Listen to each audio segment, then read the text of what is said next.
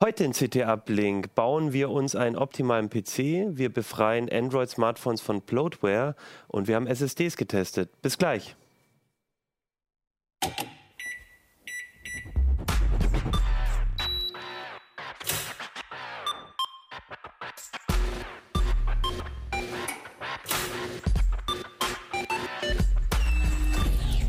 CT Uplink. Hey, herzlich willkommen bei CT Uplink. Mein Name ist Achim Bartschok und ich habe heute eine CT mitgebracht, eine neue CT. Das ist die 26 und äh, schön groß drauf ist der optimale PC, eins unserer Lieblingsthemen in der CT. Darüber reden wir heute auch in CT Uplink. Ähm, und dann noch über zwei andere Themen. Und äh, wer ist heute mit mir in der Sendung? Ich bin Ronald Eikenberg aus dem Sicherheitsressort. Christa Tösch aus dem Hardware-Ressort. Und ebenfalls aus dem Hardware-Ressort Lutz Labs. Ja, Hardware, Hardware, Hardware. Wir haben ganz viel Hardware und damit es nicht zu sehr überhand nimmt, hat Ronald noch ein bisschen äh, Android. Äh, ähm, Frickelei mitgebracht sozusagen oder vielleicht ist es auch gar nicht so viel Frickelei, glaube ich. Ähm, das machen wir aber als äh, noch nicht als erstes Thema, sondern klar, optimaler PC ist immer so ein, so ein Ende des Jahres Highlight in der CT, wo die Kollegen, glaube ich, auch schon Wochen oder Monate vorher, Monate, Monate vorher dran arbeiten und dann wollen wir auch damit gleich loslegen. Bevor wir das machen, noch zwei Sachen. Erstens möchte ich Marc grüßen, den habe ich letzte Woche auf ähm, einer Veranstaltung mit Caroline Emke und ähm, äh, Sascha Lobo getroffen und der ist äh, leidenschaftlicher CT-Uplink-Gucker und deswegen sage ich Hallo Marc. Und es ist wieder Ende des Jahres und wir werden wieder eine Silvesterfolge machen mit äh, CT-Uplink. Und da wird es auch wieder Vorhersagen fürs nächste Jahr geben. Und da könnt ihr wieder uns unterstützen und eure eigenen Vorhersagen uns mitteilen. Und dazu machen wir wieder wie im letzten Jahr ähm, eine Umfrage. Die gibt es auf ct.de slash uplink-umfrage. ct.de slash uplink-umfrage. Und da fragen wir euch, ähm, ein paar Fragen dazu, wie, welche Themen euch wichtig sind. Wie, wie, wir haben so ein paar Neuerungen ja auch in diesem Jahr gemacht mit den monothematischen Sendungen zum Beispiel. Ähm, da fragen wir euch auch, wie ihr das so findet und ähm, einfach ein bisschen, dass wir ein bisschen mitkriegen, was wir vielleicht nächstes Jahr auch anders machen können. Und als Bonusteil sozusagen könnt ihr auch ähm, äh, uns Vorhersagen schicken für unsere Silvesterfolge, wo wir dann so ein bisschen sammeln und überlegen, was wir fürs nächste Jahr ähm, vorhersagen wollen. Und da werden wir auch wieder unter den Mitmachern ähm, ein paar T-Shirts aus dem Heise Shop verlosen. Ähm, und es ist immer lustig. Ich habe schon reingeguckt in die Vorhersagen vom letzten Jahr und ich kann euch schon mal sagen, dass ähm, die Leser, glaube ich, ein bisschen besser äh, vorhergesagt haben, was so passiert, als die Kollegen äh, hier in unserer Runde. Aber das lösen wir Silvester auf. So, genügend dieser Geschichte. ct.de slash uplink-umfrage mitmachen. Aber jetzt legen wir los mit den Themen. Christian. Genau. Du bist heute stellvertretend für das ganze Ressort, glaube ich, da für den Optimal PC ja. oder fürs halbe, weil er viele, viele Leute, also das ist ja nicht nur, ja. dass ich da jetzt mhm. den, den optimalen PC quasi als Titelthemenbeauftragter umgesetzt habe. Ich habe ja auch zwei Bauvorschläge von den Vieren umgesetzt, sondern da waren ja auch noch äh, zwei andere Redakteure, mhm. Carsten Spille und der Benjamin Kraft und dann noch unser Assistent Denis Fröhlich beteiligt, der da auch immer, sag ich mal so, die die allermeisten Benchmarks und Basteln, mhm. Umbauen und Messungen und so weiter durchführt. Das ist auf jeden Fall ein, ein großes Unterfangen und nicht so ein, mhm. so, so, ein Artikelthema, wo man dann mal, mal sich selber eine ja, Woche ja. hinhockt und dann mhm. ist das Ding fertig, mhm. sondern das ist wirklich, das begleitet euch dann auch immer sehr, sehr, äh, sehr lange im Ressort. Und schön, dass es jetzt fertig ist. Ähm, ich habe es auch schon gelesen und ähm, ich kann, glaube ich, sagen, da hat sich doch einiges getan gegenüber dem Vorjahr. Überraschenderweise. Ja, natürlich. Es gibt ja wieder neue, neue Hardware. Und äh, Lutz hat mich schon darauf hingewiesen, natürlich hat auch mein Chef Christoph Wittek mitgemacht, der hat aber den Kaufberatungsartikel gemacht. Ne? Das ist mhm. der Einstieg, wo haben wir erstmal so, auch für Leute, die vielleicht jetzt nicht unseren, Bau, unseren Bauvorschlag nachbauen wollen, haben wir dann eben auch mal einen Überblick gegeben, was ist denn in den letzten zwölf Monaten passiert. Äh, worauf muss ich achten, wenn ich einen Rechner kaufe oder Komponenten kaufe? Was ist da aktuell? Was lohnt sich, was lohnt sich nicht? Äh, ja, was hat sich denn so ähm, im letzten Jahr so am meisten getan? Gibt es da irgendwie eine Komponente oder ein Thema, was ich glaube, das ist, eher, ist, jetzt nicht so.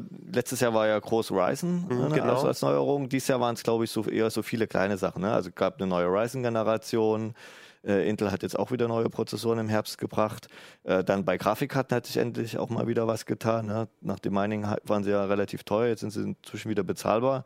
Und äh, Nvidia hat halt die neue äh, RTX 2000er Serie vorgestellt, wo halt Raytracing jetzt auch neu ist als Feature. SSDs sind günstiger geworden, wie, also nach, nachdem sie auch ein bisschen teurer waren, deutlich günstiger geworden. Ähm, das kommt uns natürlich auch zugute, weil natürlich dann auch unsere Bauvorschläge äh, deutlich preiswerter sind oder fürs gleiche Geld viel mehr Leistung äh, haben. Mhm. Das hat, da haben wir halt schon gemerkt, dass sich da einiges getan hat. Okay, und dann habt ihr quasi aus diesen Komponenten euch überlegt, wie mache ich einen optimalen PC? Genau. Und habt aber natürlich wie immer nicht einen Bauvorschlag, sondern mehrere. Kannst du das mal nochmal beschreiben? Genau, also äh, es gibt ja nicht den optimalen PC. Ne? Äh, Ich meine, Notebooks jetzt mal außen vor, aber selbst bei Desktop-Rechnern hat halt jeder ganz andere An- Vorstellungen und Anwendungen, die er laufen lässt. Ne? Wenn man jetzt da bloß irgendwie, sage ich mal, äh, ein bisschen rumsurft und so weiter, dann hat man eine andere Anforderung, als wenn man da jetzt irgendwie 24 Stunden am Stück irgendwie ein Bild rendern lassen will. So, und da haben wir halt äh, wie immer äh, Allrounder erstmal als Basis. Das sind, äh, ja, äh, haben wir gleich zwei Stück, ne? mit AMD Ryzen und Intel Core i9000 äh, haben wir sechs Scanner reingepackt und die auch auf leise und effizient getrimmt. Und damit kann man eigentlich alles machen, bis vielleicht auf Spiele in der Standardkonfiguration. Und für die haben wir dann natürlich noch extra äh, Spielegrafikkarten noch als Option empfohlen. Also das heißt, dass quasi das ist so ein Basispaket. Genau, das ist Ich habe ge gesehen so um die 800, 900 Genau. Euro. Wenn ich das kaufe, dann werde ich wahrscheinlich die nächsten drei bis fünf Ja. Jahre da wenig dran tun müssen. Ne? Genau. Also da ist ordentlich viel RAM drin, da ist eine, eine Sechskerner drin. Damit kann man eigentlich äh, von RAW-Fotobearbeitung über ein bisschen Videoschnitt oder schon besseren Videoschnitt machen. Äh, für die Alltagsaufgaben einfach äh, bestens geeignet. Und da habt ihr dann ähm, aber keine, äh, da habt ihr dann äh, Onboard-Grafik oder wie sieht das Bei Intel Onboard-Grafik, Ja. bei AMD gibt es äh, in Ja. dem Preissegment keine Prozessoren mit Onboard-Grafik. Deshalb haben wir da eine, eine sehr eine passiv Ja. gekühlt, also lüfterlose, äh, sehr sparsame Grafikkarte reingesteckt, Okay. die aber auch zweimal 4K kann. Also wie gesagt, wir haben bei allen Bauvorschlägen darauf geachtet, dass man auch einen hochauflösenden Monitor, zumindest Okay. mindestens einen, man, äh, oft sogar zwei anschließen kann oder mehr dann mit, mit größerer Grafikkarte. Und, und wenn ich dann aber sage, ah, ich will aber auch spielen, dann habt ihr immer noch Dann die haben wir Option auf alle Fälle auch noch zwei Grafikkartenoptionen, also sowohl eine, eine sag ich mal, eine Mittelklasse für Full HD und aber auch noch eine High-End, wenn man Mhm. dann sagt, okay, ich will jetzt hier 4K spielen und Worauf achtet ihr dann, wenn ihr zum Beispiel so eine, euch überlegt, welche Grafikkarte wäre dann eine gute Option? Ähm, auf so ein gutes Preis-Leistungs-Verhältnis oder ja, also grundsätzlich ist jetzt völlig egal, Mhm. ob es jetzt um, um Grafikkarte oder eine andere Komponente geht. Äh, wichtig ist uns ähm, zum einen natürlich die Erfahrung. Wir bauen ja die Bauvorschläge Mhm. ehrlich und teilweise auch übers Jahr verteilt. Deshalb, was sich bewährt hat, ver- versuchen wir auch weiter zu verwenden. Mhm. Ne? Einfach, weil wir dann wissen, es funktioniert. Ähm, und was Probleme macht, versuchen wir dann halt möglichst zu umgehen. Ne? Dann halt eben äh, natürlich Preis-Leistung, aber eben auch äh, niedriger Energieverbrauch und äh, leiser Betrieb. Ne? Bei Grafikkarten geben wir lieber gerne mal 30, 40 Euro mehr aus für ein Modell, wo leise Lüfter drauf okay. sind. Hm. Ne? Weil man, im Nachhinein kriegt man das nicht mehr leise sonst. Ne? Das Mhm. ist schon uns dann wichtig. Und das ist auch häufig so, dass bei Grafikkarten das, ähm, dass man da einfach für sowas, man, man, man geht zu, was ich, äh, irgendeinen Online-Shop und dann sagen, oh, die ist 30, 40 Euro billiger, dann nehme ich die, die hat ja die gleiche Leistung, aber dann, das sind dann oft so diese Genau, die, so die die Euro, die man Details. dann, Genau. also wo man dann an der falschen Stelle spart, sage ich mal. Ja, also für uns ist das halt sehr wichtig und auch Ja. für unsere Leser. Ich glaube, durch das, wir haben ja auch ein Leserforum mit jetzt, glaube ich, weit über 10.000 Einträgen. Äh, und die Leser, die, die äh, mögen das. Also die, die wollen leise Mhm. Ja, klar. Rechner. Und es gibt ganz oft, dass Leser mir schreiben hier, ja, der Rechner, ich habe den eingeschaltet, der ist ja so leise, ich wusste gar nicht, dass ein Rechner so leise sein kann, weil halt viele Komplettsysteme einfach Mhm. schon, wenn man sie einschaltet, da läuft halt ungeregelt irgend so ein Netzteillüfter oder der CPU-Lüfter schrattelt halt rum. Und wir achten eben darauf, sehr leise Komponenten zu nehmen, aber ohne jetzt sage ich mal, Spezialhardware zu verwenden. Ne? Man könnte natürlich irgendwie einen Rechner lüfterlos bauen, das kostet dann gleich 300, 400 Euro mehr. Ähm, dann ist aber auch die Frage, hält er die drei bis fünf Jahre durch, wenn der da unter Volllast steht? Ja. Ne? Sondern wir verwenden schon weitestgehend Standardkomponenten, die man auch nicht nur irgendwie bei Spezialshops bekommt, sondern eben im, im ganz normalen PC-Händler. Ne? Das ist auch schon wichtig, da achten wir auch drauf, ne? jetzt nicht irgendwie exotische Hardware zu nehmen.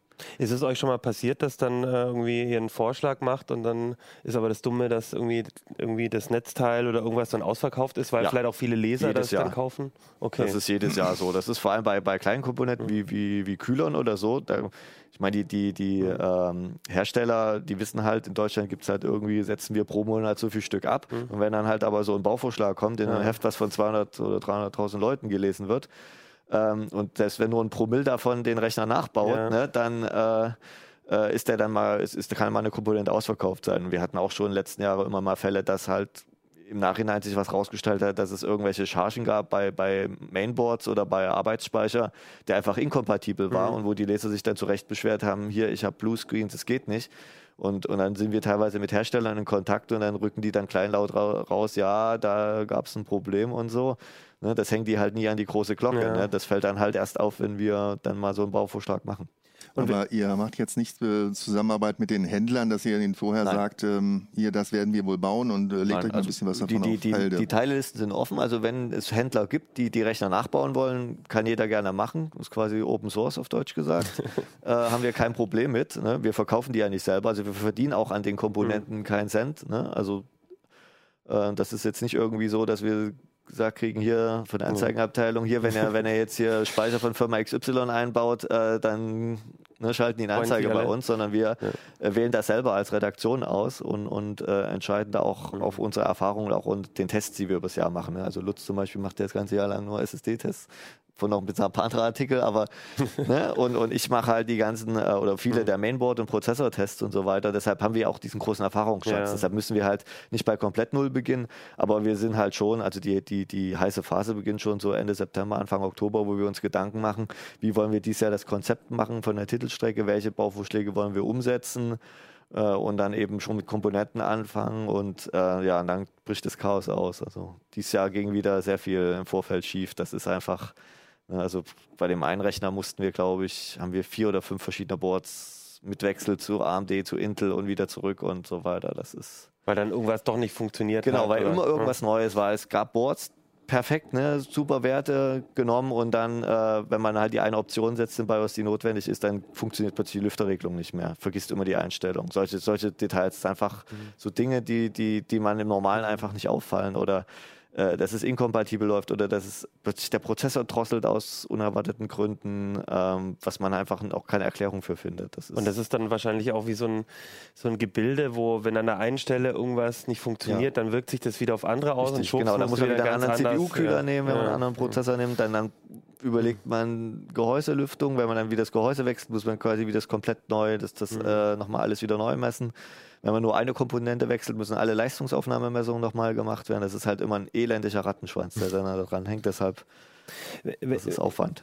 Ich hatte ja vorhin gefragt, wenn über die, die, die Teile, wenn die mal ausgehen, also wenn, wenn das jetzt zum Beispiel hier passieren würde, also wenn jetzt ein äh, Zuschauer oder Zuhörer das nachbaut und merkt, das gibt's jetzt nicht oder irgendwie, dann, dann wäre wahrscheinlich der Tipp, äh, ins Forum zu gehen, dann Genau. gibt es Es gibt ein Alternativvorschläge. Leserforum, wo, Ja. wo die Leser sich auch untereinander austauschen können und sollen das unterhalb natürlich des. Artikels quasi Äh, verlinkt. Genau, das gibt's ist verlinkt, auf der, auch auf der Projektseite. Es gibt auch eine Projektseite, die ist auch unter den Artikeln Ich verlinkt. glaube, wenn man einfach nach optimaler PC, CT googelt, dann ja, sollte man dann finden. Ja. Habe ich jetzt, die ist erst seit heute online, vielleicht ist die noch nicht so hoch im Ranking, aber Ja. äh, gibt es auf alle Fälle. Ist auch, wir haben auch eine Tickermeldung, ist jetzt gerade online. Ah, okay.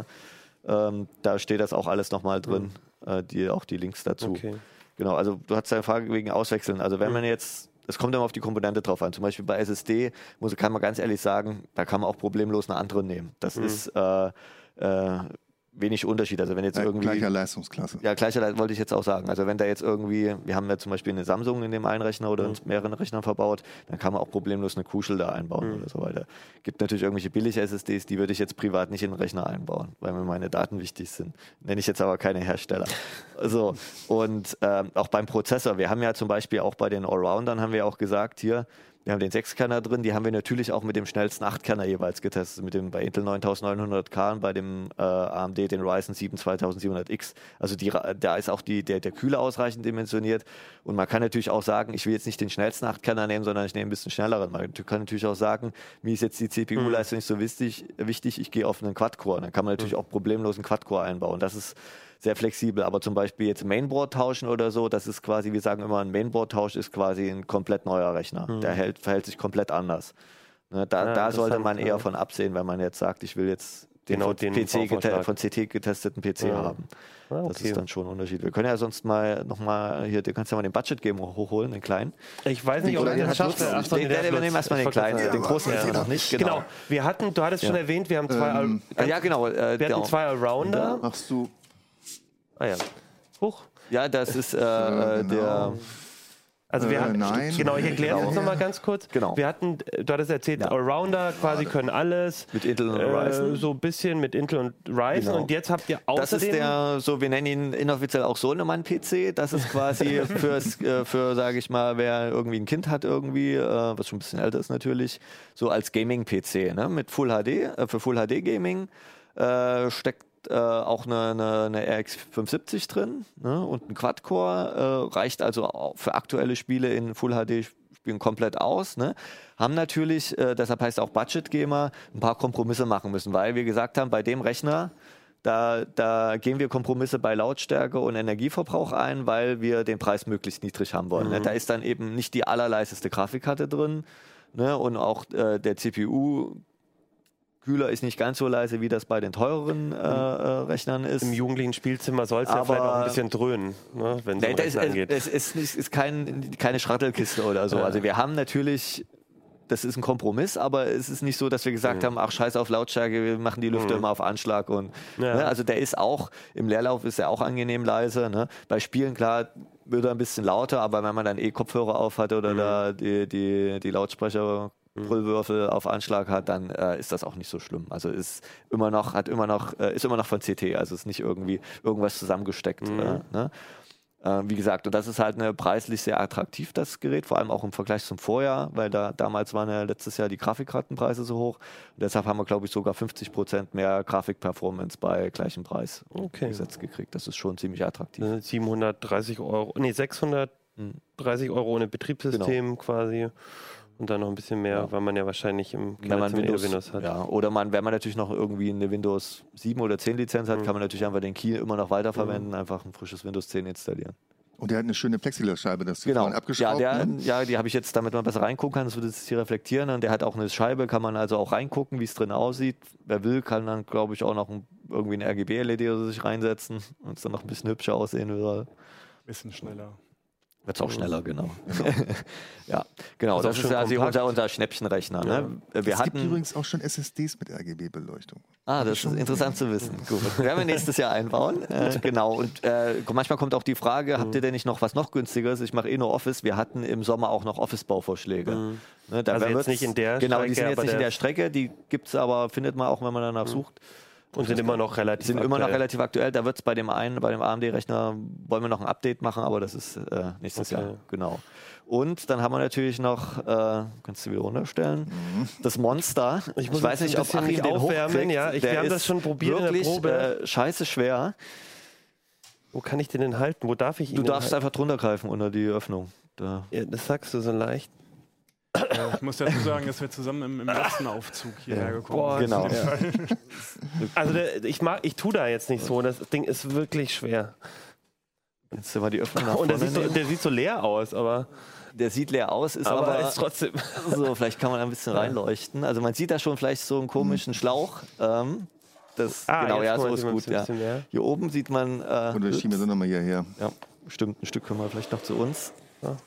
So. Oder wir können, also für die Zuhörer, oder wir ähm, können ja mal versuchen, ob da müsst die ihr jetzt Teilkamera vielleicht auf kriegen, da YouTube kann man das besser vorbeigucken, wenn ihr sehen. sehen Genau, wollt. ja. Also das sieht das, nein, nicht so weit. So, Das das Ding ist einfach- hier so ein Schlauch. Ne? Und wir mussten dieses Jahr erstmals in der PC-Geschichte Neu äh, Neuerung, wir haben einen optimalen PC mit Wasserkühlung bauen müssen. Okay. Äh, da haben wir auch eine Woche verbracht äh, mit Hin- und Herbauen und ob es nicht doch mit Luftkühlung geht. Äh, das Problem der ist, ist der Threadripper PC. Name ist da Programm. Da ist der Ryzen Threadripper neu- 2950X drin mit 16 Kernen. Ähm, und äh, wenn da halt eine leistungsfähige Grafikkarte noch drin steckt, das ist jetzt hier in der Basiskonfiguration nicht der Fall, dann hatten wir echt ein Problem mit Luftkühlung, haben wir es einfach nicht hingekriegt. Das war, da hat er angefangen zu drosseln, deshalb mussten wir auf Wasserkühlung gehen. Ähm, der ist, das ist halt quasi so, der Luxus-PC kostet dann auch schon in der Basiskonfig äh, 2200 Euro, also ist schon eine Hausnummer, aber dafür halt eben auch richtig schnell. Ne? Und gibt es auch Optionen mit äh, zum Beispiel der RTX 2070, Das ist jetzt hier die neue Nvidia-Grafikkarte. Ist auch ein bisschen größer als normal, so sieht. Nimmt auch drei Slots in Anspruch. Aber damit geht dann halt auch 4K-Gaming. Ähm, und wir haben auch noch eine Profi-Option. Das liegt dann hier zum Beispiel. Das kann ich mal die Detailkamera hier rüber zeigen. Genau, das ist ECC-RAM. Ah, ja. Äh, die Profis werden es wissen, das ist mit, äh, da ist ein zusätzlicher Chip drauf für Fehlerkorrektur. Ähm, und kostet aber auch noch mal eine Ecke mehr. Ne? Also jetzt hier diese vier Module, die jetzt hier rumliegen, die, die, das kostet schon mal 800 Euro. Ne? Das ist eher typischerweise in Servern oder so verbaut. Normalerweise stecken die in Servern. Es gibt aber auch eben Workstations, ne, wo, wo es halt eben drauf ankommt, wenn ich da irgendwie 5, 6, 7, 8 Stunden wissenschaftliche Berechnungen, Geodaten oder irgendwelche Renderings mache, wo es mir halt drauf ankommt, dass das Ergebnis auch stimmen muss. Zum Beispiel äh, mal jetzt ein Beispiel, natürlich ist jetzt nicht äh, die Zielgruppe hierfür, aber für, für, für Profisysteme, wenn jetzt Airbus zum Beispiel ein Flugzeug designt, ne, dann müssen, muss das natürlich passen, dass die, Flug, die Berechnungen auch wirklich stimmen. Nicht, dass das Ding beim Erstflug dann halt abstürzt, weil irgendwo ein Bit gekippt ist in der Berechnung. Ne? Und deshalb äh, wird dann bei solchen Systemen, wo es halt das, am Ergebnis teilweise auch um Leben und Tod geht, eben äh, zusätzlich noch zusätzliche Fehlerkorrekturmechanismen äh, verwendet. Ist das, sage ich jetzt mal, ähm, äh, provokativ dann vor allem PC zum Angeben oder gibt es da wirklich auch Zielgruppen mal zum Gamen? Also klar, wenn du die, äh, dann die 600 Euro noch mehr investierst, ähm, ist der natürlich tauglich, aber würde ich jetzt sagen, ist vielleicht auch, muss man nicht jetzt. Fürs Gaming ist das nicht eigentlich- notwendig, genau. ganz ehrlich. Das ist wirklich was für Leute, die Softwareentwicklung haben, die große Okay. Softwareprojekte kompilieren wollen. Das lässt sich auch gut parallelisieren. Ja, die CPUs wirklich brauchen, Rendering, die so Kerne mit Blender oder Maya, solche Geschichten laufen lassen. Ähm, oder auch wissenschaftliche Berechnungen, irgendwelche Monte Carlo-Simulationen oder was weiß ich, da gibt es ja tausend Anwendungsfälle. Ich weiß, das ist immer, wir sind immer überrascht, was unsere Leser immer f- Fragen haben, hier kann ich damit das und das machen. Und das sind teilweise Software, wo wir dann immer denken, die wird wirklich bei Airbus eingesetzt, aber es gibt halt Leute, die das als Hobby haben, solche Projekte. Ne? Das ist also, da muss man schon wissen, was man macht, aber auch, oder auch wenn man jetzt zum Beispiel äh, mehrere virtuelle Maschinen laufen lassen will, um irgendwelche Software jetzt unter verschiedenen Betriebssystemen auszuprobieren und solche Sachen. Ne? Da, man hat, wir haben da auch 32 Gigabyte RAM drin, kann natürlich da auch bis 128 Gig aufrüsten. Ähm, da kann man dann auch jeder VM dann locker mal 8 Gigabyte RAM zuweisen, ne? ohne dass das System dann ausgebremst wird. Ne? Also, und, und kann jeder, jeder VM auch irgendwie vier oder sechs Kerne abgeben. Ne? Bei 16 Kernen ist das ja und 32 Threads ist das ja dann alles kein Problem. Was bedeutet die Wasserkühlung für mich als Nutzer? Also das Ding wird schwerer. Ja, Das ähm, ist die Langlebigkeit irgendwie anders oder muss ich da mehr warten? Also das ist, äh, das- also das ist alles- keine, keine Bastelwasserkühlung, wo man selber jetzt Komponenten Ja. zusammenstecken muss, sondern es ist eine, eine sogenannte All-in-One-Wasserkühlung, nennt sich das auch. Die kauft man quasi vorbefüllt, fertig verbunden. Man muss nur noch die Lüfter montieren und das einbauen. Der Einbau ist ein bisschen aufwendiger als bei einem CPU-Kühler, also bei einem Luftkühler normalerweise. Äh, ansonsten gibt es da eigentlich keine großen Unterschiede. Ne? Man hat noch ein paar zusätzliche Anschlüsse für die Pumpe, ist aber alles im Artikel erklärt, wo, was man wo anschließen muss. Ähm, Langlebigkeit, also die Hersteller geben ja auch meistens so zwei, drei Jahre Garantie mindestens, so lange halten die auf alle Fälle. Ähm, in der Regel, ich hatte ja früher auch mal eine Wasserkühlung selbst gebaut, die hat auch über fünf Jahre gehalten. Also ich denke, da ist, äh, da, da- muss man sich keine Gedanken Da gibt es also keine zusätzlichen Anforderungen für mich Nein, als das ist, Und äh, von der, von der, von der, ähm, ähm, von der, vom Energieverbrauch sozusagen? Also der? Rechner schluckt deutlich mehr, auch, würde er auch ohne Wasserkühlung tun. Das ist einfach diese High-End-Plattform, egal ob das jetzt Core X von Intel ist, haben wir jetzt dieses Jahr nicht umgesetzt, oder halt Threadripper von AMD. Äh, da muss man halt schon äh, mit mindestens 50 Watt im Leerlauf rechnen. Ne? Während die anderen Rechner liegen eher so zwischen 15, 20 Watt rum in der Dreher. Ne, das ist schon mal eine deutliche Hausnummer mehr. Das ist einfach, das, das ist ja im Prinzip von der Serverplattform abgeleitet. Ja. Und bei Servern kommt es halt auf Energieverbrauch im Leerlauf nicht so an, weil die ja eh immer unter Last stehen. Ja, ne? na klar. Und das ist halt schon eine Hausnummer mehr, aber ähm, die Wasserkühlung, klar, die braucht auch noch ein paar Watt. Äh, Das werden so 5 Watt mehr oder 10 Watt mehr Mhm. sein, was die Pumpe Okay. braucht. Aber es ist, wie gesagt, das ist einfach, muss man immer wissen, ne? wenn man halt Mhm. viel Leistung braucht. Ne? Ein Ferrari kann man auch nicht sagen, hier, ich will da aber nur mit 3 Liter auf 100 Kilometer Nee, fahren. klar. Das geht halt einfach Nein, nicht. aber also ich hätte mich, also das hätte mich jetzt noch interessiert, ob eben Ja. die Wasserkühlung auch nochmal. das ist nicht so viel, das ist, ja. ist messbar, wir können das, wir, wir, wir können das messen, ganz klar. Aber, aber das vom ist, Gesamtpaket. Vom Gesamtpaket her, da spielt es da nicht mehr so die Ja, Rolle. Klar, ja, bei den verstehe. anderen Rechnern äh, würde das deutlich mehr ausmachen, prozentual. Wie sieht es mit der Lautstärke aus bei der Wasserkühlung? Also Also ist es dann eher wie so ein Aquarium, was die ganze Zeit pumpt? Das ist, das ist das große Problem bei Wasserkühlung. Es gibt immer viele Leute, die sagen, ja, Wasserkühlung und sofort ist der Rechner absolut leise. Das ist halt gerade eben nicht so. Ähm, weil es gibt, äh, also eine Passivwasserkühlung geht bei der CPU eh nicht. Die hat ja 180 Watt Abwärme. Also das kriegt man einfach passiv auch nicht aus dem Gehäuse raus. Deshalb haben wir ja auch eine Wasserkühlung nehmen müssen, weil wir es mit Luftkühlung nicht hingekriegt haben.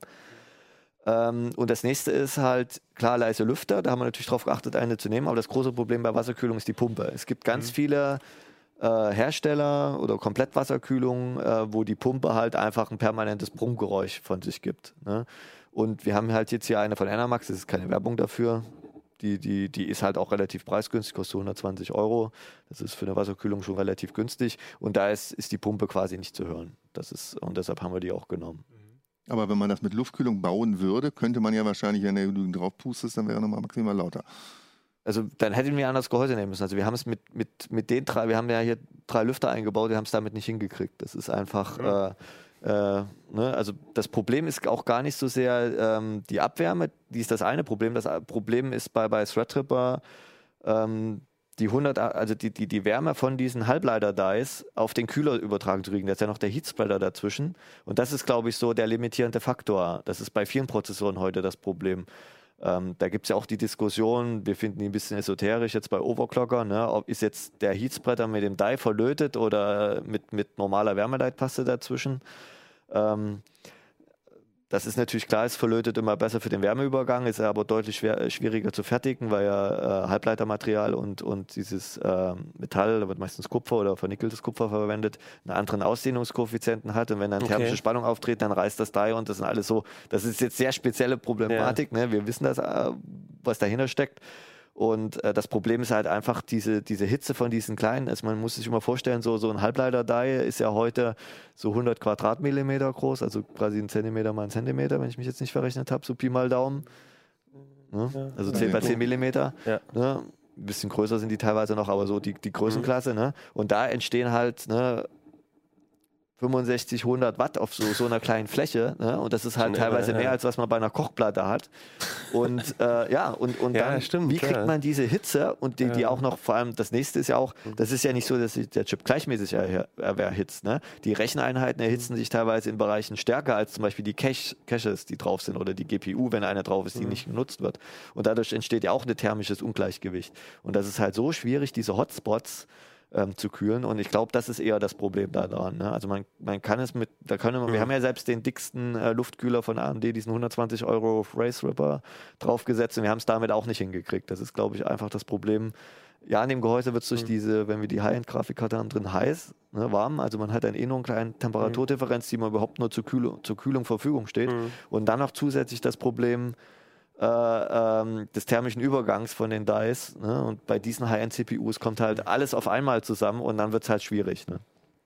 Du hast erwähnt, dass der so 50 Watt schon im ähm, Leerlauf verbraucht. Wie viel verbraucht er dann, wenn ich da 4K-Gaming mit betreibe? Äh, das, also unter Volllast muss ich jetzt nachgucken. Also alle Werte habe ich nicht im Kopf. Also wir Wie? haben mit der dicksten Grafikkarte, mit der 2070, haben wir hier einen Volllastwert von 524 Watt gemessen. Oh, okay. Also da steht die Grafikkarte unter Volllast. Das ist natürlich nicht bei Spielen, ist es oft ein bisschen geringer.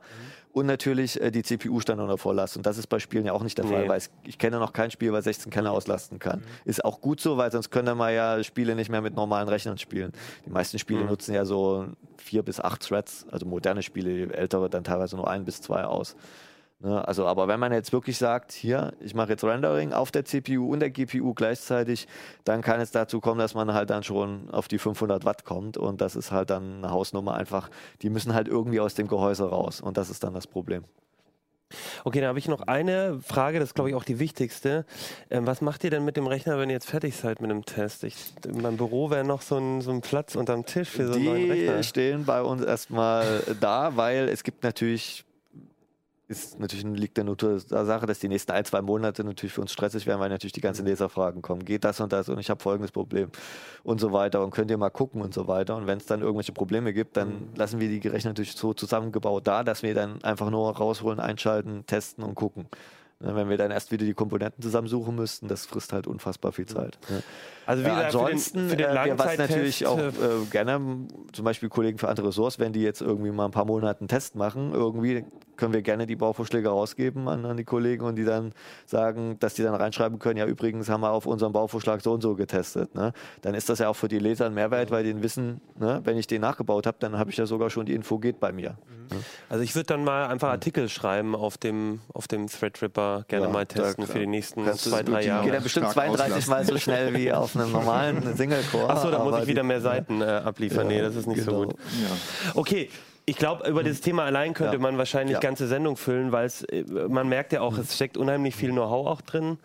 Ähm, ich glaube, wichtig ist nochmal zu sagen, da drin steckt eben nicht nur das Know-how für die, ähm, für die, äh, wie man, äh, was da drin steckt, sondern auch, wie man das gut zusammenbaut, weil ich glaube, da gibt es ja auch durchaus auch immer nochmal äh, kleine Ja. Tücken und deswegen kann Genau, ich da euch, muss ich ja. nochmal auf die Projektseite verweisen. Da sieht man das auch mal. Da sind nämlich diese ganzen BIOS-Einstellungen, die da gefühlt fünf, sechs Bildschirmseiten lang sind für alle Rechner, ne? wie man jetzt welchen Lüfter mit welcher Einstellung und so weiter betreiben muss. Das Okay. ist Also das, wie gesagt, nochmal große Empfehlung auch, ähm, wenn ihr das, wenn ihr auch, auch wenn ihr das äh, Heft euch besorgt und rein äh, und, und die äh, Dinger durchliest, guckt auf jeden Fall auf die Projektseiten, auch wenn es irgendwelche Probleme gibt noch im Nachhinein oder so, da, da berichten wir dann relativ. Und du bist da, glaube ich, jetzt auch die nächsten Wochen äh, sehr umtriebig dort und beschäftigt, die Fragen zu beantworten. Ja, super Projekt und ich würde sagen, guckt es euch an und wenn ihr selber Erfahrung habt mit dem optimalen PC oder, oder sagt, ah, ich habe aber eine andere ähm, Bauvorstellung, wenn ihr Fragen habt, stellt ihr am besten ins Forum, aber wenn ihr irgendwie uns nochmal sagen wollt, wie ihr das, habt das auch nachgebaut oder so, dann kommentiert uns auch gerne ähm, auf der YouTube-Seite oder auf Heise Online oder äh, per uplink.ct.de. Und dann würde ich sagen, also erstmal auf jeden Fall danke, das ist echt super spannend. Versuchen versuchen wir es mal wieder runter- Genau, vielleicht, schafft, nee, äh, Lutz, vielleicht lässt es auch, Nein, nein, Äh, das kriegen wir schon hin. ich möchte nicht hier Ey, äh, ich bin Verletzung. noch keine 70, ja? Nein, aber naja, das mit dem Hexenschuss geht schnell. Okay, wir gehen jetzt einmal kurz von der Hardware weg, würde ich sagen, so als, als kleines Appetithäppchen zwischendurch. Wir atmen jetzt aus, Hardware durch erstmal, wir kommen nachher zu den SSDs. Jetzt kommen wir aber erstmal nochmal zu Ronald. Ronald, du bist ja, hast du schon gesagt, ähm, bei uns auch Security-Experte und ähm, ja, eigentlich ein Thema, was so dazwischen liegt zwischen, ich will mein Handy irgendwie optimal, optimal benutzen, optimal machen, aber auch ähm, ich, ich will auch so ein bisschen auf Datenschutz und Sicherheit achten. Auf so einem Handy sind ganz schön viele Apps vom Hersteller schon drauf und die will man vielleicht nicht unbedingt haben.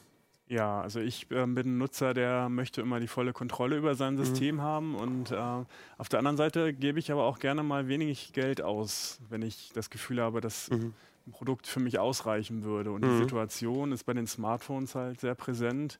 Es gibt halt Geräte für unter 200 Euro, ähm, die auch schon irgendwie vier Kameras haben, irgendwie zwei vorne und zwei hinten, gutes Display, ähm, ausreichend CPU-Leistung. Ähm, habe ich mir dann mal gekauft. Ich wollte einfach mal wissen, ähm, reicht das für mich? Ähm, und ja, die Hardware ist völlig in Ordnung, aber die Software ist äh, total vergurkt. Also man nimmt das Gerät in Betrieb und es ist quasi schon komplett ähm, vorgeladen mit irgendwelchen Apps, die der Hersteller äh, mir ans Herz legen möchte. Ne? Das kennt man ja. Also das Ja. sind ja dann äh, zum Beispiel ist ein zweiter App, Apps äh, Store drauf. App Gallery heißt das bei Huawei oder Huawei.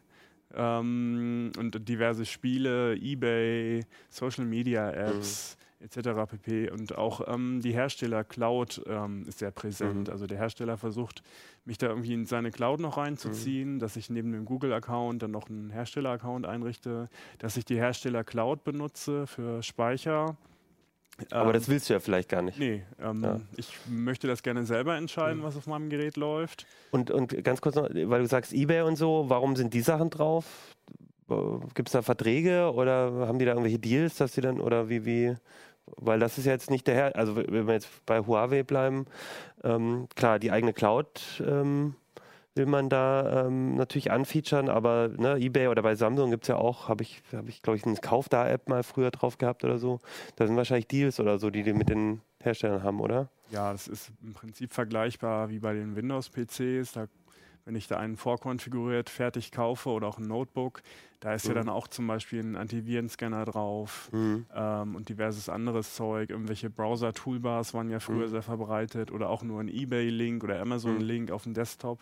Ähm, die Hersteller werden davon äh, in irgendeiner Weise finanziell profitieren, sei es nun durch die vorinstallierten Apps oder durch Käufe, die dann über diese Apps getätigt werden. Und beim Notebook oder PC, da deinstalliere ich halt die App. Also wenn ich ein mündiger, äh, informierter Nutzer bin, dann kriege ich das gut hin. Aber bei den, äh, bei den Android-Smartphones ist es gar nicht so einfach. Zum Teil legt einem der Hersteller da echt Steine in den Weg. Ähm, es gibt da im Prinzip zwei Möglichkeiten bei Android. Also man kann Apps ja deinstallieren, wie jede App, die ich auch von Google Play bezogen habe. Andere kann man äh, nur deaktivieren. Ähm, das bedeutet, dass die dann erstmal aus dem Sichtfeld verschwinden und noch nicht mehr laufen. Äh, es gibt aber viele Fälle, in denen das, weder das eine noch das andere mhm. funktioniert. Und ähm, das war in meinem Fall so, das ist, betrifft auch viele andere Geräte und Hersteller natürlich. Ähm, dass dann zum Beispiel so skurrile Fälle auftreten, wie dass ich Google Play, also den Play Store, wie er früher hieß, deaktivieren kann, dass er verschwindet, mhm. aber eben nicht diese App Gallery des Herstellers, okay. über die er mir eben diverse ja. Apps äh, schmackhaft machen will. Ähm, und ähm, ja, es gibt auch noch die Situation natürlich, dass irgendwelche Hersteller-Apps, die eigentlich sinnvoll sind, wie Kalender, Kamera, dass ich die einfach nicht benutze und ohnehin hm. gegen zum Beispiel den Google-Kalender austauschen möchte. In solchen Fällen ist dann natürlich der zweite Kalender auch erstmal ein bisschen lästig. Hm. Und auch noch mehr. Also ich habe ja auch mal über das Thema geschrieben ähm, und ich, das ist jetzt schon länger her, ist bestimmt nicht mehr so, aber ich weiß noch bei einem Sony-Smartphone, äh, das ich hatte, da war quasi so ein herstellereigener ähm, ähm, Findedienst drin, wo die quasi äh, dich orten, also dass du einstellen konntest, dass du über Sony dich registriert und dann, wenn das Handy verloren geht, findest, siehst du, wo es ist aber und du konntest die App nicht deinstallieren und auch wenn du sie nicht benutzt hast, hat die trotzdem Daten nach Hause gefunkt. Das heißt, ähm, auch aus Datenschutzgründen, ne? weil wenn so eine App nicht deinstallierbar ist, dann kann das ja, kann die ja im Hintergrund durchaus auch Daten nach Hause telefonieren, selbst wenn man es nicht will. Ja, ich habe das bei ähm, einigen Geräten beobachtet. Mhm. Ich glaube, das war irgend so ein Business-Netzwerk, eins von den beiden großen. Da war die App halt vorinstalliert mhm. und ähm, sie sind zum Teil halt einfach aktiv, auch wenn man sie gar nicht benutzt. Ja. Ähm, bei China-Geräten ist das häufiger der Fall, dass da irgendwelche Systemkomponenten drauf sind. In einem konkreten Fall war das so eine Art Font. Manager, also irgendwas mit Schriftarten, der auch in den Einstellungen vertreten war. Aber der hat ganz komischen Datenverkehr nach China erzeugt mhm. und ähm, ich glaube, es sind sogar diverse Virenscanner darauf angesprungen. Den wäre ich so erstmal nicht losgeworden. Okay. Und jetzt das Wichtige, du hast eine Lösung. Ja, es geht tatsächlich. Ja. Äh, also selbst wenn man es nicht nur deaktivieren kann, also mit den normalen Bordmitteln, die man so hat, wo man dann sagt, okay, dann gebe ich jetzt auf, muss man nicht, denn es gibt eine Lösung auch außerhalb von den Bordmitteln sozusagen. Genau, also das, die, die, der übliche Weg, den man gehen würde, ist ja, das Gerät zu routen. Also mhm. man verschafft sich die höchstmöglichen Rechte mhm. und kann alles machen, was man will. Ähm, das hat Nachteile, ähm, weil man dadurch in der Regel auch den Bootloader in, äh, entsperren muss. Äh, und das kann der Hersteller halt nachvollziehen. Und da kann es dann mit der Gewährleistung problematisch werden, wenn man da quasi an dem Gerät herumfummelt. Äh, alternativ kann man eine andere Android-Distribution wählen, Lineage OS zum Beispiel, die sind dann auch komplett äh, leer, also mit, sehr, mit einem sehr rudimentären Satz an Apps ausgestattet. Ich kann dann entscheiden, ob ich Google Play nachinstalliere etc. pp. Wobei du auch dafür dann den Bootloader entsperren ja. musst. Das heißt, das ist ja ein Problem. Aber das ist so die Standardlösung, die ist aber auch sehr aufwendig. Ne? Bei manchen Geräten geht es halt schon gar nicht mehr. Mhm. Also ähm, einige Hersteller rücken den Code zum Entsperren des Bootloaders schon gar nicht mhm. mehr raus, ähm, sodass es da, da, dass es da sehr aufwendig wird. Mhm. So, und jetzt lass die Katze aus dem Sack. Ja. Wie geht's denn anders? Also nicht Routen, es geht ohne Routen, sagst du. Es geht ohne Routen. Okay. Ähm, und zwar über die Android Debug Bridge. Das mhm. ist ADB, das kennt der ein oder andere, der sich schon mal ein bisschen näher mit Android äh, beschäftigt hat. Mhm. Ähm, es klingt erstmal irgendwie komisch und, und kompliziert, mhm. aber es ist im Wesentlichen äh, so eine Art Shell, so eine Art Terminal, das sich vom Rechner, äh, also ich starte das auf dem Rechner und kann dann Befehle mhm. auf dem Smartphone ausführen, auf also, so einer Konsole. Also ich installiere auf dem Windows-Rechner eine Software von Google. Das ist quasi so eine, weiß ich gar nicht, Wartungs-, Entwicklungsumgebung, Entwicklungsumgebung vor allem. Und dann habe ich die installiert, dann starte ich die und dann stecke ich das Handy per USB an den Rechner und dann kann ich halt auf das, auf das Smartphone zugreifen. Ja, das ähm, ist im Artikel ganz ausführlich beschrieben. Es ist wirklich nicht mhm. schwer. Man braucht auch nicht unbedingt einen Windows-Rechner. Es geht auch mit Linux, macOS, was auch immer. Und ähm, ja, da gibt es dann eben einen Befehl, ähm, PM. Das ist der Packet Manager von Android. und der kann beliebige Pakete auf dem Gerät deinstallieren für den angemeldeten Mhm. Nutzer. Das bedeutet, ich kann effektiv alles, was auf dem Gerät ist, deinstallieren. Auch äh, Google Play, auch die ganzen Hersteller-Apps, die ganzen Werbe-Apps. Mhm. Und das ist im Prinzip dann nur ein, ein Befehl. Also ich muss halt erstmal rausfinden, wie dieses Paket heißt, was ich äh, runterwerfen will. Ähm, das ist auch im Artikel beschrieben. Also zum einen geht das auch über ADB oder eben über eine kostenlose App von Google, Google Play. Ähm, und wenn ich diesen Paketnamen habe, kann ich dann das Paket mit einem Befehl einfach runterschmeißen. Das ist aber auch nicht ganz äh, risikofrei, oder? Wenn ich da jetzt einfach mal, also du sagst jetzt Google Play, wenn ich das deinstalliere, dann kann ich ja auch keine Apps wieder installieren, weil oder wenn ich alle Play, äh, alle App Stores runterschmeiße, dann äh, kriege ich auch, dann kriege ich auch den App Store nicht mehr wieder drauf, weil ich gar keinen App Store habe, um den App Store zu installieren sozusagen. Also da muss man auch ein bisschen aufpassen, oder oder ma- machst du dann ein Backup von den von den äh, Sachen, die du deinstallierst, oder wie, wie würdest du da vorgehen?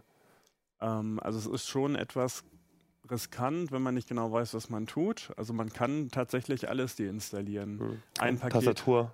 Ja, Tastatur, Google Play, ähm, bis hin zu einem Paket, das einfach nur Android heißt.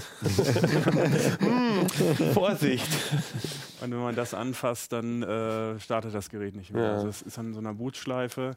Die gute Nachricht ist, ähm, diese Änderungen sind nicht permanent. Also sobald man das Gerät zurücksetzt auf Werkseinstellungen, Okay. äh, ist alles wieder da.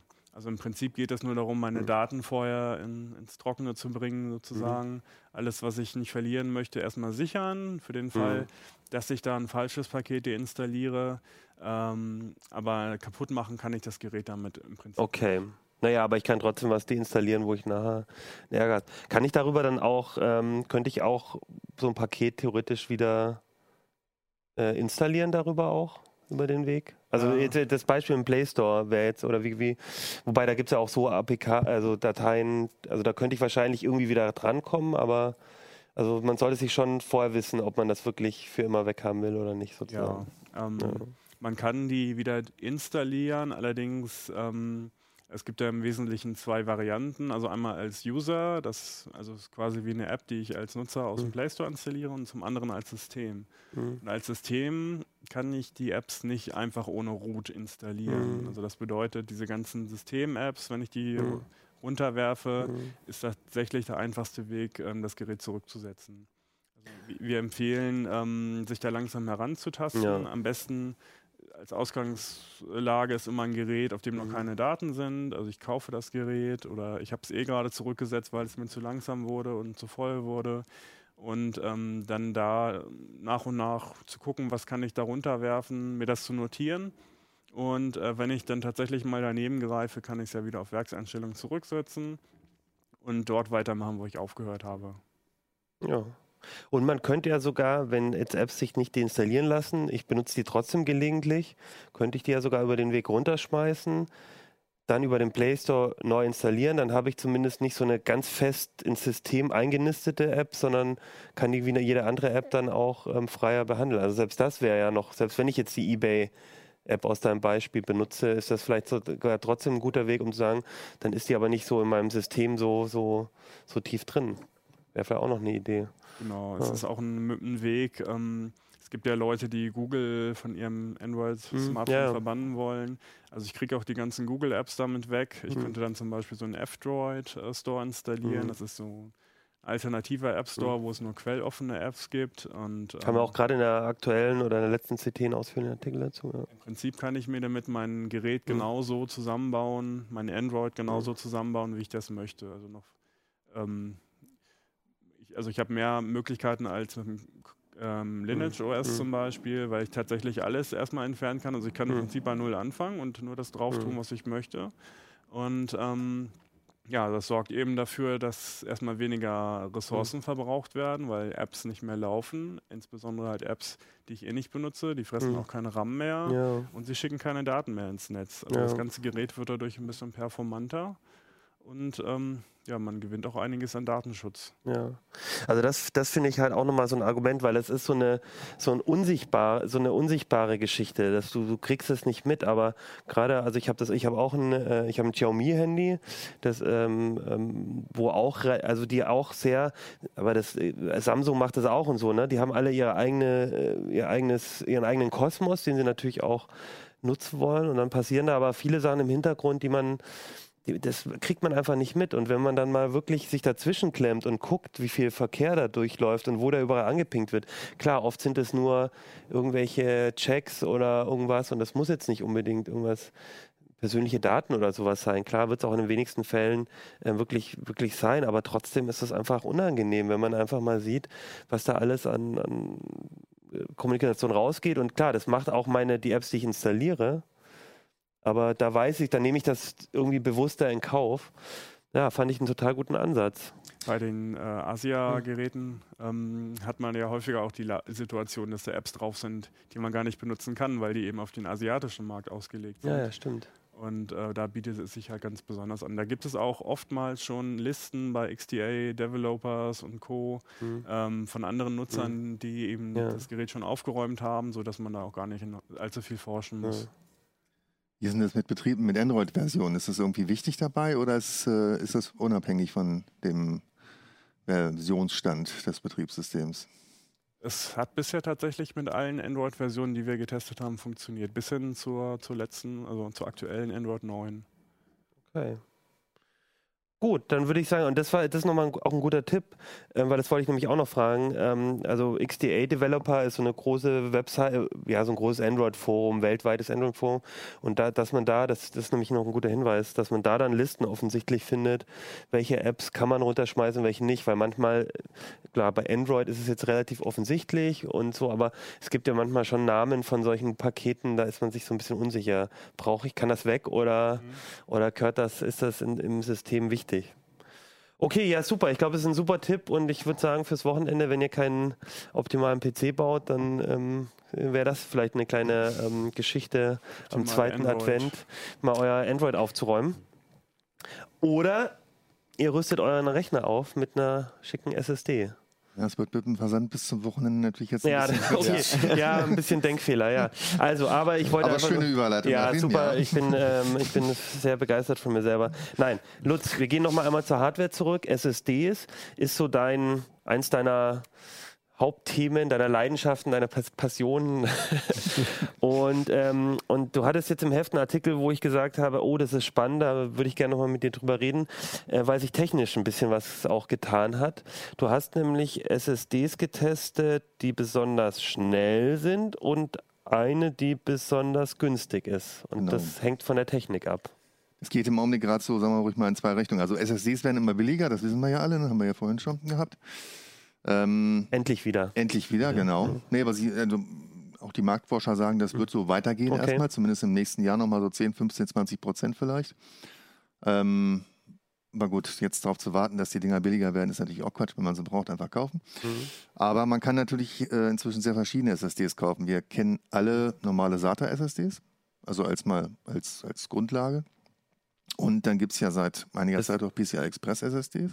Was, was ist da der Unterschied? Der Anschluss? Der Anschluss ist ein Unterschied und äh, damit die Geschwindigkeit. Ja. Also SATA ist bei ähm, 560 Megabyte pro Sekunde, ist dann Schluss, Ende im Gelände.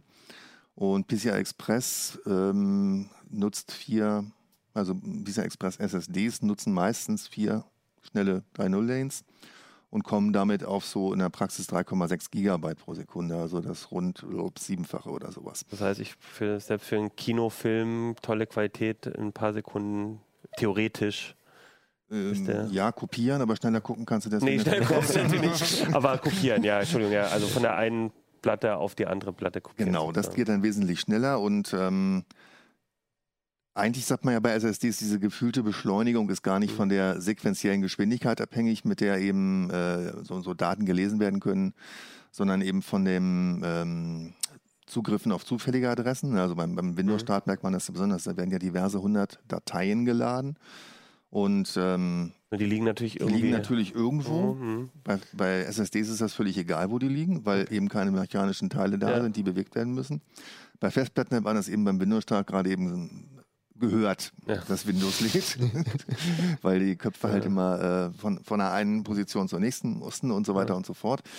Ähm, also da unterscheiden sich eigentlich langsame und schnelle SSDs kaum noch, Okay. weil einfach ähm, auch langsame SSDs können irgendwie Mhm. knappe 100.000 IOPS, das ist so die, die Messgeschwindigkeit dafür erreichen. Und ganz schnelle SSDs erreichen halt 500.000 IOPS, aber äh, Also das Das heißt, für den, für den. Windows-Start braucht man das eigentlich nicht unbedingt, genau. wenn ich dich richtig verstanden habe.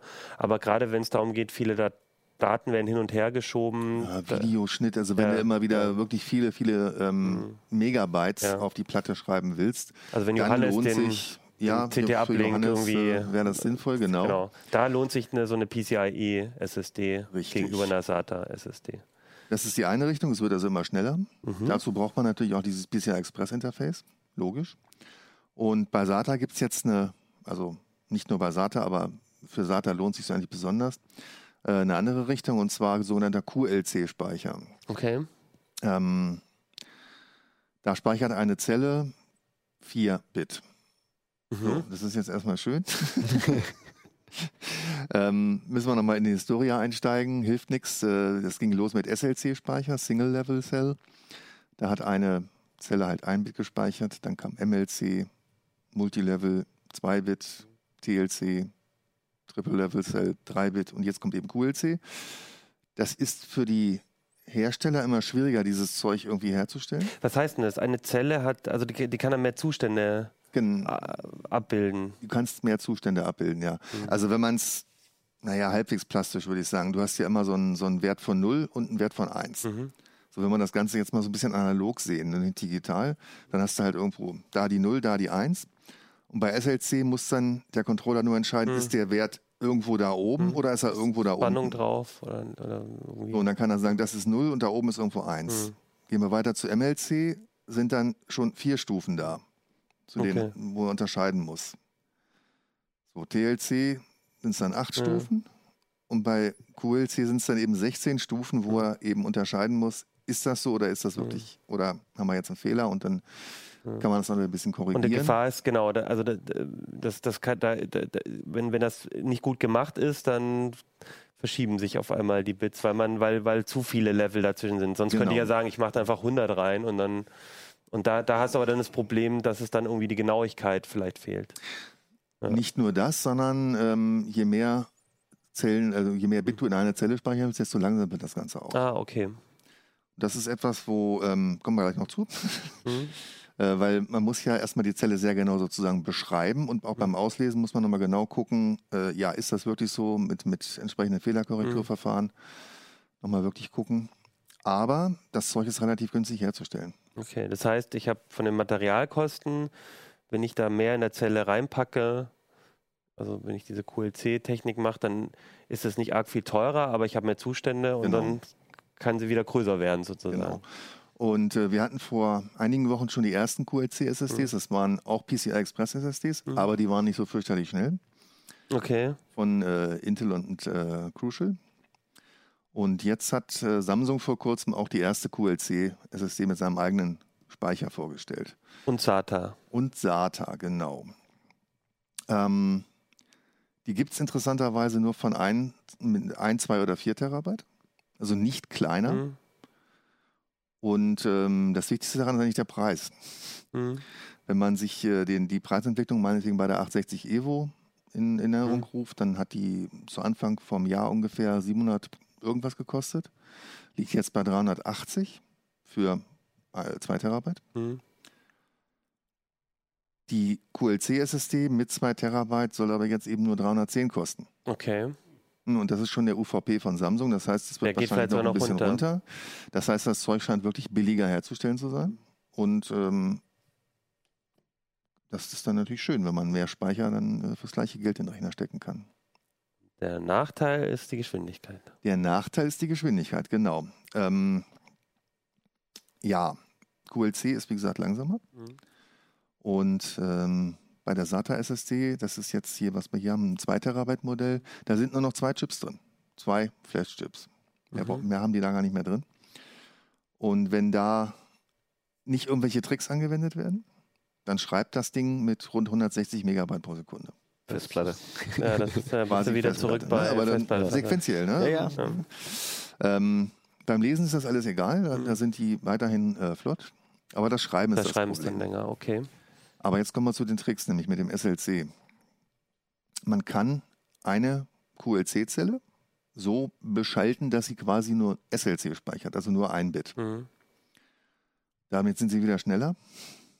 Ah, das heißt, bis zu einem gewissen, bis zu einer gewissen Kapazität geht es schneller und erst wenn sie voll wird, wird es langsamer? Ja, so ziemlich ah, genau. okay. Ja. Und Samsung macht es jetzt so, die nehmen einen festen Bereich von 6 GB immer als Mhm. SLC-Cache und dazu einen Ach kapazitätsabhängigen, so, ach so. sodass bei der 2 Terabyte SSD insgesamt 78 GB SLC-Cache da sind.